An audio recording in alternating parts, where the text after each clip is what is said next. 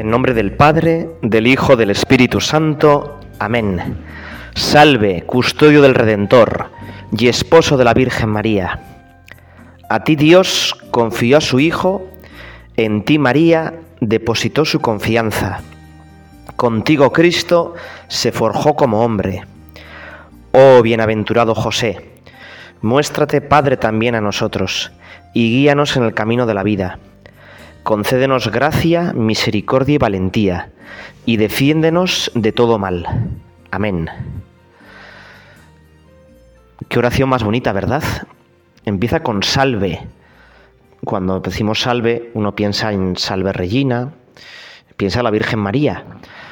Pero el Papa Francisco, que le tiene grandísima devoción a San José, que empezó su pontificado el día de San José, que consiguió que en, todas las misas mencionáramos el nombre de San José después del de la Virgen, ha escrito una carta apostólica, o sea, una carta pues para que le hagamos los cristianos, que se llama Patris Corde, con corazón de padre. Y quiere en esta carta pues que queramos más a San José. Y por eso además coincidiendo que hace 150 años el Papa Pío IX, Pío IX, proclamó a San José como patrono de la Iglesia Universal en unas circunstancias muy complicadas. Bueno, pues para conmemorar eso, quiere que este año 2021 se dedique a San José. No sé si has visto ya ese dibujillo en el que pone 2021 el 1 es una escoba que, está la tiene San José y con ese 1 está barriendo al 0 de 2020, que es un, un, coronavirus. Bueno, pues algo parecido queremos nosotros. Queremos nosotros, pero además muchas más cosas. Nos ponemos bajo la protección fuerte de San José, porque si Dios mismo se fió de él para cuidarle y cuidar a la Virgen María, que nos cuide también a nosotros. Cuando en 1870 el Papa se puso bajo la protección de San José, la verdad es que igual estábamos bastante peor. Fíjate que mm, unos años antes había comenzado toda una ola de revoluciones, el primer intento sistemático de llevar a cabo lo que iba a ser el proyecto de la Ilustración.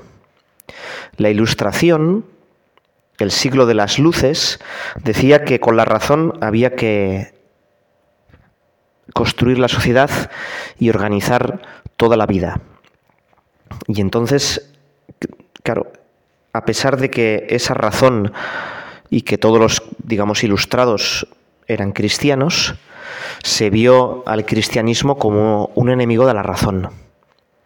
Y empezó a combatírsele, al principio con las ideas, mediante el establecimiento de sociedades de influencia, como los masones, y después ya, pues más virulentamente, con la Revolución Francesa. La Revolución Francesa fue un intento sistemático de transformar el orden social. Y así, por ejemplo, pues cambiaron las semanas. Las semanas empezaron a tener 10 días para que no hubiera domingo. No solo se contentaron con cerrar las iglesias y establecer el culto a la diosa razón, en Notre Dame de París se entronizó la diosa razón. Se picaron todas las imágenes medievales y se puso a una chica disfrazada y se obligó a dar culto a la razón. No solo eso, sino que para que no hubiera domingos, pues hicieron la semana de 10 días. Hombre, claro, no tuvo mucho éxito porque, ¿verdad? Nueve trabajar y uno descansar, nadie quiere esa semana. Por eso los bolcheviques 150 años después, establecieron la semana de cinco días, ¿no? Pero bueno, eh, más todavía. Claro, igual ya no había semanas, sino había domingos, pero todo el mundo se acordaba que 7 de julio, San Fermín, 25 de diciembre, Navidad. Y por eso decidieron cambiar radicalmente los meses. Y les pusieron unos nombres pues como muy cursis, ¿no? Floreal, Pradial, Brumoso, Nivoso. Y para que en uno estuviera más complicado, los meses empezaban el 21 de nuestros meses y acababan el, ¿no? Y había meses solo de 30 días y cinco días festivos universales, el día del ciudadano, el día, bueno, unas cosas, todo como un poco, para nosotros nos suena ahora un poco utópico, cursi y medio hippie, ¿verdad? Pero bueno, eso pasó. Y todavía más. Claro, estamos ahora en el año 2021. 2021 desde que nació Jesucristo. Pero esa referencia les escocía mucho. Había que borrar todo signo de cristianismo, de oscurantismo que decían ellos, de intolerantes, y por eso, pues lo que empezaron es los años en 1693, el año que nosotros conocemos como el terror, porque a los que se oponían a estas reformas los guillotinaban. Solo en julio de 1793, en la guillotina de la Plaza Mayor de París, guillotinaron casi a 40.000 personas. Hubo días que se guillotinó a 2.500 solo en esa guillotina. Era un ritmo increíble de guillotinación. Bueno, pues eh, estos que proclamaban la tolerancia, la igualdad, la fraternidad, su lema de verdad era liberté, égalité, fraternité ou mort, o muerte. Y todo esto desembocó, claro, en un baño de sangre. La iglesia sufrió mucho, perdió miles y miles de sacerdotes, eh, pero no se dio una respuesta, digamos, organizada, o se pensó que estaba diciendo la sociedad cuando sistemáticamente estaba intentando prescindir de Dios y organizarse ella misma con la razón. Esta revolución francesa, pues como ahora los virus, fue después explotando en diferentes oleadas, ya no tan violentas, no tan importantes. Fue lo que se llamó las revoluciones liberales del siglo XIX y fueron afectando a otros países además de Francia y creando muchísima inestabilidad, muchísimo sufrimiento. Eh, se les arrebataba la iglesia de sus posesiones. En Francia, que era el modelo, la iglesia estaba totalmente sometida al Estado y los curas eran funcionarios del Estado y no pueden tener propiedades, propiedades hasta el día de hoy. ¿eh? Bueno, aquí en España eso nos costó las desamortizaciones, las guerras carlistas, sería un poco largo.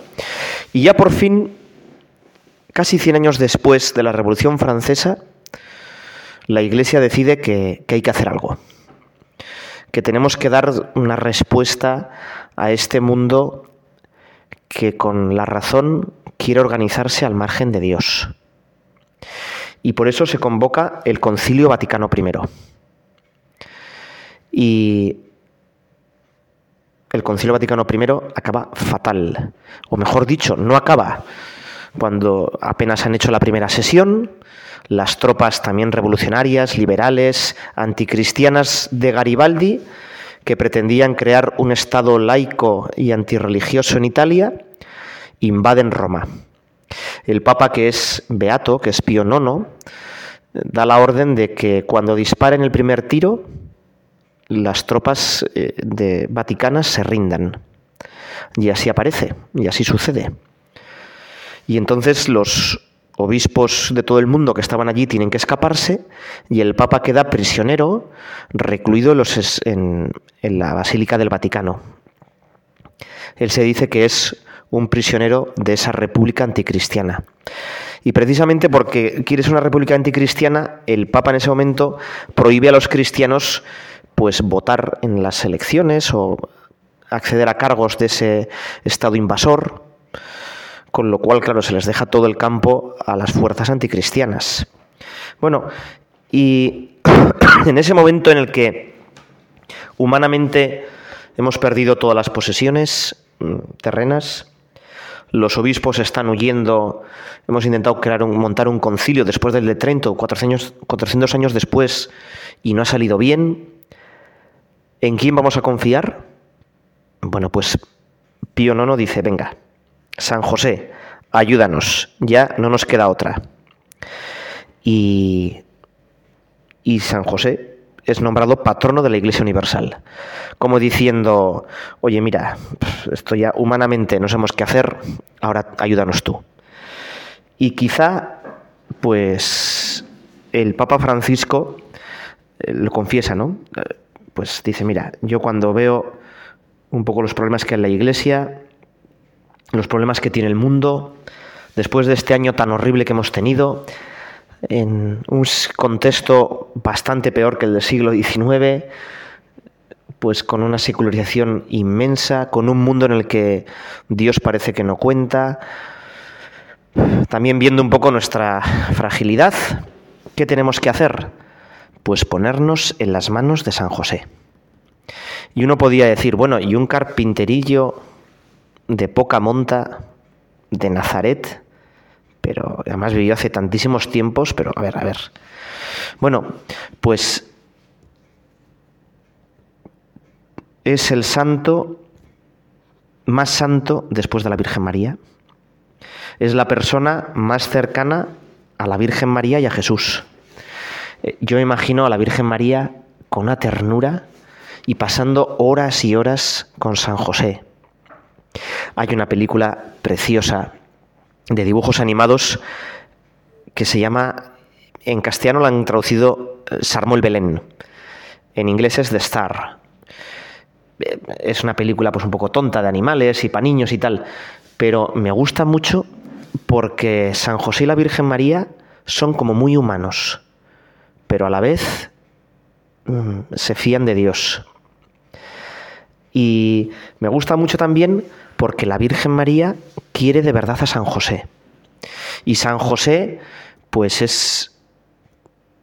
Pues es un hombre joven, fuerte, eh, inteligente, a veces se ha querido como caricaturizarle, ¿no? Poniéndole siempre a San José pues como un poco ya mayor, quizá para preservar la virginidad de la Virgen, pero eso no es así. San José estaría en la plenitud de sus facultades precisamente porque Jesús aprendería montones de cosas de él. Jesús aprendería a trabajar, aprendería a ayudar a los demás, aprendería la generosidad, el esfuerzo, aprendería un montón de cosas que luego él mismo lo va a salir en las parábolas, la sabiduría de la vida, y todo eso lo aprendería de San José. Por eso Dios pues eligió a San José, un hombre que a los ojos del mundo quizá no contaba mucho y, y sin embargo, ¿cuánto puede? Fíjate que hay un mandamiento que es honrarás a tu padre y a tu madre. Y Jesucristo lo cumpliría muy bien y lo sigue cumpliendo en el cielo. Y por eso Jesús sigue honrando a su madre la Virgen y por ello es la omnipotencia suplicante. Cualquier cosa que le pida María a Jesús, Jesús se la tiene que conceder. Pero es que también sigue honrando a San José. Y durante su vida, y mucho más en los años que era pequeño, Jesús obedecía a San José y se fiaría de él. Bueno, pues ahora en el cielo lo mismo.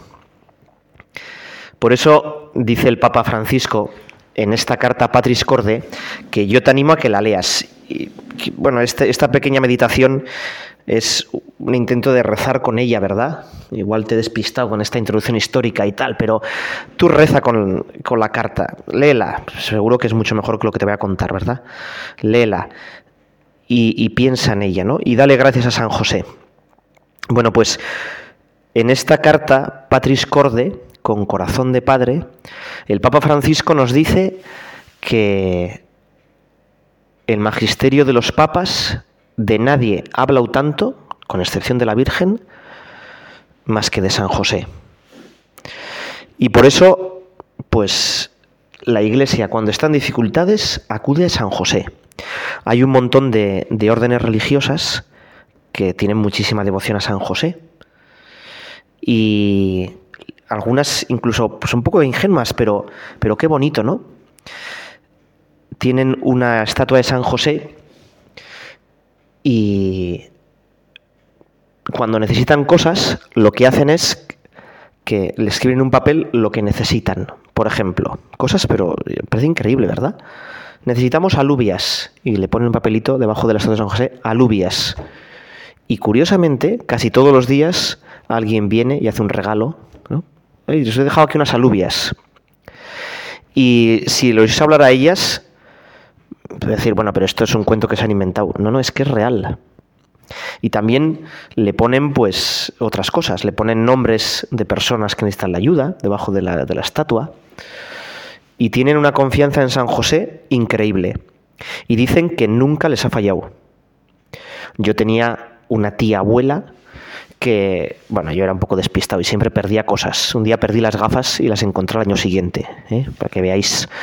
Total, que ella me decía que estaba muy bien rezar para que encontráramos las cosas y que la gente solía rezar a San Antonio de Padua, pero que le perdonara a San Antonio de Padua, pero el que mejor encontraba las cosas era San José.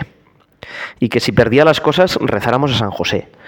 Bueno, son detalles de, cariño que hacemos por San José. En esta encíclica, bueno, en esta carta apostólica, Patris Corde, el Papa Francisco habla de siete paternidades o siete aspectos de la paternidad de, San José. Y es muy bonito, ¿no? Porque San José es padre siete veces. ¿eh? Es padre siete veces. Si en las estanías del Rosario, la Virgen, yo nunca lo había contado, es reina doce veces, qué bonito, ¿no? Doce estrellas, ¿eh? coronada de doce estrellas, y las estanías del Rosario, doce veces la Virgen es reina. Bueno, pues San José es siete veces padre. ¿eh? Siete veces padre. Y la primera dice, Padre amado. Y es verdad que San José le quieren, le queremos muchísimo, pero sobre todo es Padre amado, Padre amado por Jesucristo y por la Virgen María. Y por eso San José es maestro de vida interior. Y si quieres tener pues mucha vida interior, pues sigue los pasos de San José. Estate muy cerca de la Virgen María y de Jesús. En estos días del tiempo de Navidad es muy fácil pues imaginarte que estás en el portal de Belén y que coges a Jesús en brazos. ¿Qué caricias? ¿Qué le harías? Bueno, pues algo parecido, algo parecido pues eh, habría hecho San José. San José, ¿cuántas veces le habría cogido al niño Jesús en brazos? ¿Cuántas veces le habría abrazado a la Virgen María y le habría dado un casto beso? ¿Cuántas veces, pues, se habría puesto en la mesa y se habría reído con las ocurrencias del niño, con las primeras medias palabras, bueno, pues nosotros algo parecido. Imaginarnos que estamos siempre metidos en esa sagrada familia. En esa sagrada familia. San José, Padre amado. San José, segundo epígrafe. San José, Padre de la ternura, Padre la ternura. Y claro, a veces pensamos que la ternura es como algo, pues como medio negativo, ¿no? Y no es así. La ternura es el cariño delicado. Y San José, pues sentiría sobre todo que Dios es un Dios de ternura, que es bueno para todos, que su ternura alcanza a todas las criaturas.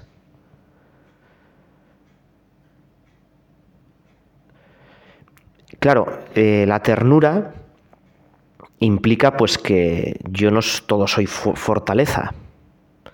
El Papa dice, debemos aprender a aceptar nuestra debilidad con intensa ternura. El maligno nos hace mirar nuestra fragilidad con un juicio negativo. El dedo que señala y el juicio que hacemos de los demás son a menudo un signo de nuestra incapacidad para aceptar nuestra propia debilidad, nuestra propia fragilidad. Dice el Papa con este párrafo, creo que se refiere a eso que igual has visto en, en Instagram o en cosas que un dedo, cuando tú acusas a una persona, un dedo está acusándola a ella, pero tres te están acusando a ti. El triple de lo que acusas a una persona se está dirigiendo a ti. Y es verdad que pues que somos frágiles, que cuando decimos, señalamos las faltas de los demás en realidad estamos cerrando los ojos a nuestras faltas, pero todo esto se compensa con la ternura de Dios. Sigue el Papa, solo la ternura nos salvará de la obra del acusador. Por eso es importante encontrarnos con la misericordia de Dios en el sacramento de la reconciliación. Es decir, San José lo que descubre es que precisamente su fragilidad es lo que le gusta a Dios. Que Dios se vale de sus pequeñeces y quiere sus pequeñeces y no las quiere pues para sino para así poder mostrar más misericordia para poder mostrar más misericordia.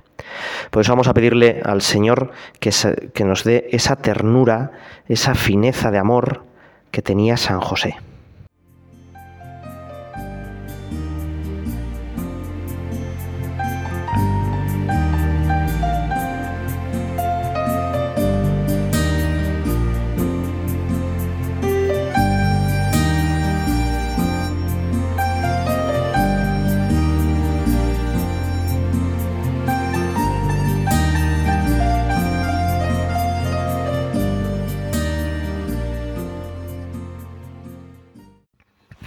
Seguimos rezando con San José y con esa carta tan bonita del Papa, Patris Corde, que lo mejor sería que la leyeras directamente. Pero esto es como para, decía un sacerdote, para engolosinarte, para abrirte el apetito. Y quiero rezar pues con un cacho eh, de esa película que te comentaba antes, La estrella de Belén, Sarmuel Belén aquí en España, lo vamos a escuchar eh, cómo José pues no se le ahorra las dificultades. Dice el Papa que José es el hombre de la libertad creativa. Dios no le se lo pone fácil. Y también dice el Papa que es el hombre obediente. Vamos a escucharlo y luego vamos a seguir rezando. No, no, no, no, no, no. Déjame ayudarte. María, no estás en condiciones para ayudar. Deja de decir eso. Estoy bien. No, no estás bien. Nada de esto está bien. José, Dios nos eligió. ¿Por qué? ¿Por qué nosotros? Míranos. Tendremos suerte si llegamos a Belén y debemos criar al Hijo de Dios. Esto debe ser parte del plan de Dios. Pues hasta ahora este plan va de maravilla. Estoy ansioso de ver lo que pasará después. Mary, did you know that your baby boy will one day walk on water? ¿Tú qué me ves?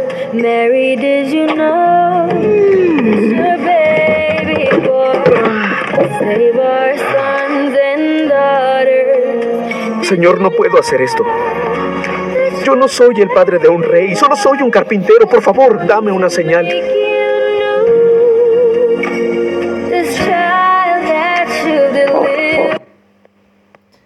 Bueno, la rueda del carro se la ha estropeado, todo le sale mal, eh, no van a conseguir a Belén a tiempo, no tienen sitio donde dormir. y José le dice a María, pero ¿esto qué es? ¿no? Y fíjate cómo se resuelve esta escena.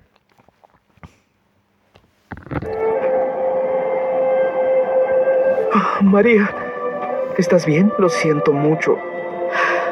No, José, tienes razón. ¿En serio? ¿Sobre qué? Esto es difícil. Créeme, sé que lo es. Solo porque Dios tiene un plan no significa que será fácil. Y eso me asusta. Oye, también tengo miedo. Pero aquí estoy. Y estoy para ti. Y voy a dar todo lo que tengo para mantenerlos seguros a ti y al bebé.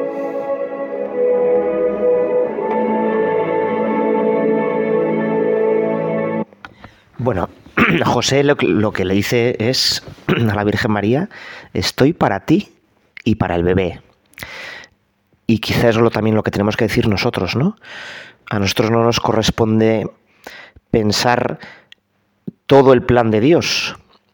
Dios nos ha elegido, nos ha puesto en un mundo complicado, en una época histórica también complicada, pero tenemos que ponernos como San José, a lo que Dios nos mande, a lo que Dios nos pida. El Papa dice que San José, soñando, durmiendo, hace la iglesia. Nosotros también, ¿no? Nosotros hacer lo que buenamente podamos. San José le ha dicho, no soy el padre de un rey, soy un carpintero, le ha dicho a Dios. Dame una señal. La señal en la película es que el burro, que es un personaje pues muy simpático, vuelve y tal, ¿no? Y bueno, pues nosotros lo que tenemos que decirles al Señor, mira Señor, aquí estoy. San José que se fía de Dios, San José que es obediente y San José que es profundamente bueno. Fíjate que la Biblia dice que San José era justo. ¿Y por qué dice que era justo? Porque cuando descubre que su mujer está embarazada, él podía haber hecho varias cosas. Podía haberla denunciado, decir, oye, mira, el hijo no es mío. Con lo cual la Virgen, eh, que tenía un compromiso esponsal ya con San José, hubiera sido apedreada por adúltera. Podría haber dicho, bueno, pues no pasa nada, yo hago como que no me entero y ya está, pero eso no le parecía bien. Y por eso decidió repudiarla en secreto. Que yo creo que lo que decidió es decir, bueno, que piensen mal de mí. Yo me escapo, no era tan raro, bueno, pues novios que dejaban embarazada a su novia y luego no querían cumplir el compromiso matrimonial. Yo me escapo, que todo el mundo piense mal de mí en vez de la Virgen. Bueno, pues fijaos que qué grandeza de alma. Señor, que yo me parezca un poquito más a San José. ¿Eh? El Papa sigue diciendo Además de esto que hemos dicho, San José, Padre obediente, San José, Padre de valentía creativa, que se fía de Dios, San José, trabajador, San José, trabajador. ¿eh? Y Padre en la sombra. Es decir, San José estaba llamado a hacer de la sombra de Dios Padre. Todos nosotros necesitamos también padres, es decir, personas que ejerzan paternidad, que asuman la responsabilidad de la vida sobre otro. Dice el Papa que la Iglesia de hoy necesita más que nunca padres. El padre es el que introduce al niño en la experiencia de la vida, en la realidad. Y más que nunca necesitamos maestros que nos introduzcan en la realidad más profunda, que es la realidad de la vida espiritual, la realidad de Dios. Vamos a pedirle al Señor que de verdad nos dé padres, que nos dé padres de familia que eduquen bien a sus hijos, que nos dé un montón de padres sacerdotes que sean santos y que transmitan los sacramentos, que nos dé pues mucha gente que sepa acompañar a los otros espiritualmente. Dice un obispo muy famoso que esta sociedad nuestra hay mucho desmadre porque hay un gran despadre. Bueno, pues, pues verdad. ¿eh? O sea, hemos eliminado a Dios, hemos eliminado todo lo que signifique autoridad. La posmodernidad, en nombre de la libertad, lo que quiere es que no haya ninguna autoridad y por eso los grandes mm, referentes de autoridad, escuela, ejército, policía, gobierno, todo eso es lo peor valorado, también la familia y claro, también Dios. Y ante eso, nosotros tenemos, necesitamos tener padres. Y padres que nos enseñen que la felicidad no está en mandar, sino en darse. Padres al estilo de la Trinidad. Dice el Papa, la felicidad de San José no está en la lógica del autosacrificio, sino en el don de sí mismo. Bueno, es verdad. Vamos a pedirle al Señor, venga Señor, haz un poquito más parecido a San José. Este año de San José tenemos que descubrir más a este gigantesco santo. Tenemos que tenerlo más presente, tenemos que meterlo mucho más en nuestra vida. ¿eh? Yo quiero acabar, hemos empezado con una oración a San José, que la pone el Papa en esa encíclica. Vamos a hacer otra oración de San José, también muy tradicional. Glorioso patriarca San José, animado de una gran confianza en vuestro gran poder, a ti acudo, para que seas mi protector.